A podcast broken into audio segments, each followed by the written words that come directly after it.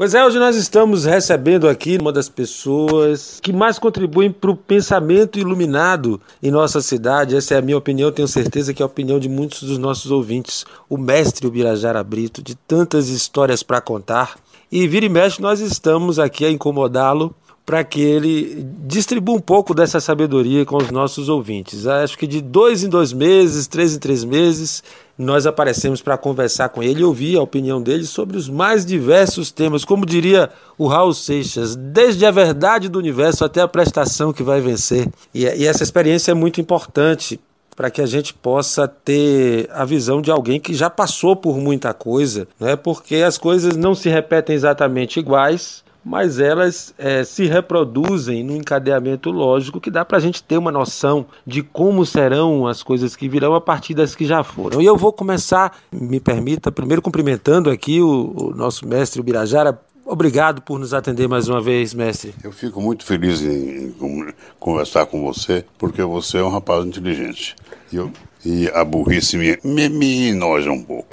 Mestre, eu me sinto envaidecido, mas o que diria eu do senhor então? Eu não tenho nem palavras. Mas vamos lá. Eu queria que o senhor fizesse primeiro. Eu estive aqui acho que pouco antes da eleição, quando a gente já tinha mais ou menos, entre um turno e outro, né? Quando nós já tínhamos um cenário mais ou menos definido do que seria um governo do Jair Bolsonaro e todo esse, eu diria, numa linguagem figurada, esse aparato militar que ele traz junto com ele. O senhor fez algumas considerações que se confirmaram, não é? Não foram profecias, foram avaliações. E aí eu queria que o senhor desse para a gente uma visão genérica, geral, de como o senhor está observando o desenvolvimento desse governo. Por exemplo, para começar com a primeira provocação, ele já teve embate com o legislativo por conta do tal do toma lá da cá que ele disse que não faria ele vai ter que ceder ou vai seguir nessa linha? Não tem toma lá da cá. O senhor acha que quem ganha esse cabo de guerra? É o toma lá da cá. Sem dúvida, o que o presidente Bolsonaro não foi capaz de avaliar antes das eleições seria o poder a capacidade de, de aglutinação do centrão e do baixo clero a que ele pertencia. E esse poder de aglutinação se reflete de disputa de poder político.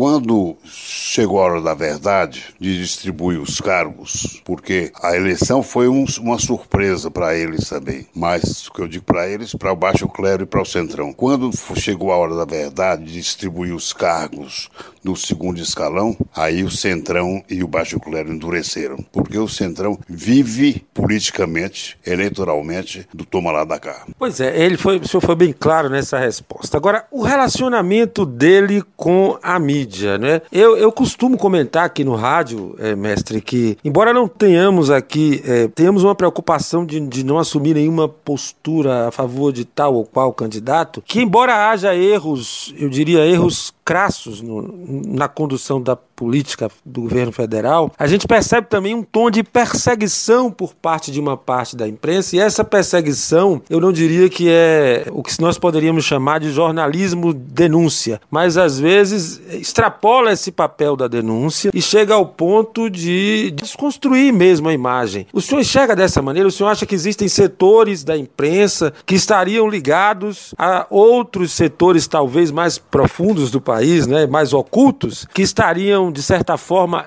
criando um clima hostil ao governo Bolsonaro? Sem dúvida. Os compromissos que tinham a, a, que tinha a mídia nacional, de um modo geral, os compromissos que tinham, compromissos, compromissos que eu estou dizendo é em termos bancários. Acordos. Acordos. Que tinham a mídia, quer dizer, representada por a pela Folha, pela a Rede Globo e outras também. A Rede Globo, eu cito a Rede Globo porque é a principal. É, os compromissos bancários é, antigamente eram negociados durante a eleição e honrados após a eleição. Desta vez não foram negociados antes da eleição, porque a eleição de Bolsonaro foi uma eleição personalizada que dispensou o apoio desses instrumentos. Claro. E uh, eles, eles embarcaram no, no bolsonarismo lá, meio lá, meio cá, e quando chegou a hora de cobrar o apoio mais ou menos dado a, a Bolsonaro, é, eles não encontraram a reciprocidade de sentimento nem de acordo também para, para negociar com Bolsonaro. Bolsonaro deu as costas para eles,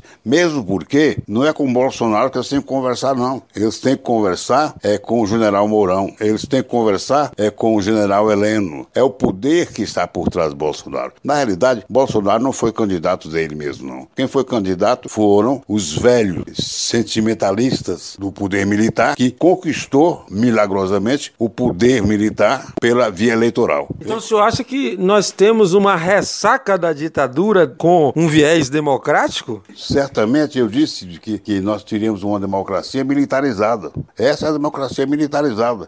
Nós não poderíamos dizer que a esquerda teve então essa mesma oportunidade de demonstrar talento para governar e de não ter perdido esse espaço que perdeu para esse grupo de militares, então, mestre Bira? É evidente que sim. É uma constatação que me, que me faz muito triste. Nós tivemos oportunidade, tivemos 20 anos ou mais para governar democraticamente com eficiência e não soubemos aproveitar a oportunidade. Devolvemos de mão beijada o poder aos militares. Agora, para a posteridade, nós vamos passar como é, incapazes de exercer o poder da democracia. Eu nunca fui petista, tenho horror ao PT, é, porque o PT nos atrapalhou muito, mas se você observar a, a, a, o comportamento do PT no poder, foi uma série, uma, um, um, mundo, uma quantidade enorme de reuniões que não levaram a nada. Levaram a que nós perdêssemos o poder, porque o que estava se realizando pelo PT era a discussão para levar ao poder pessoal. E levou a isso nós estamos aí, uma, uma opção entre Lula e o bolsonarismo. Nós ficamos é, enquadrados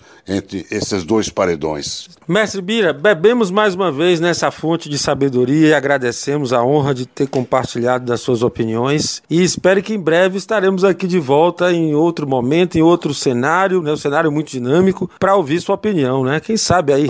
Olha, olha a previsão catastrófica num governo de Mourão, por exemplo. Quem sabe se não acontece aí? O que, é que vai acontecer nesse país? Mas enfim, muita gratidão da nossa parte. É, muita gratidão a você que me dá a oportunidade oportunidade de falar com o povo de conquista.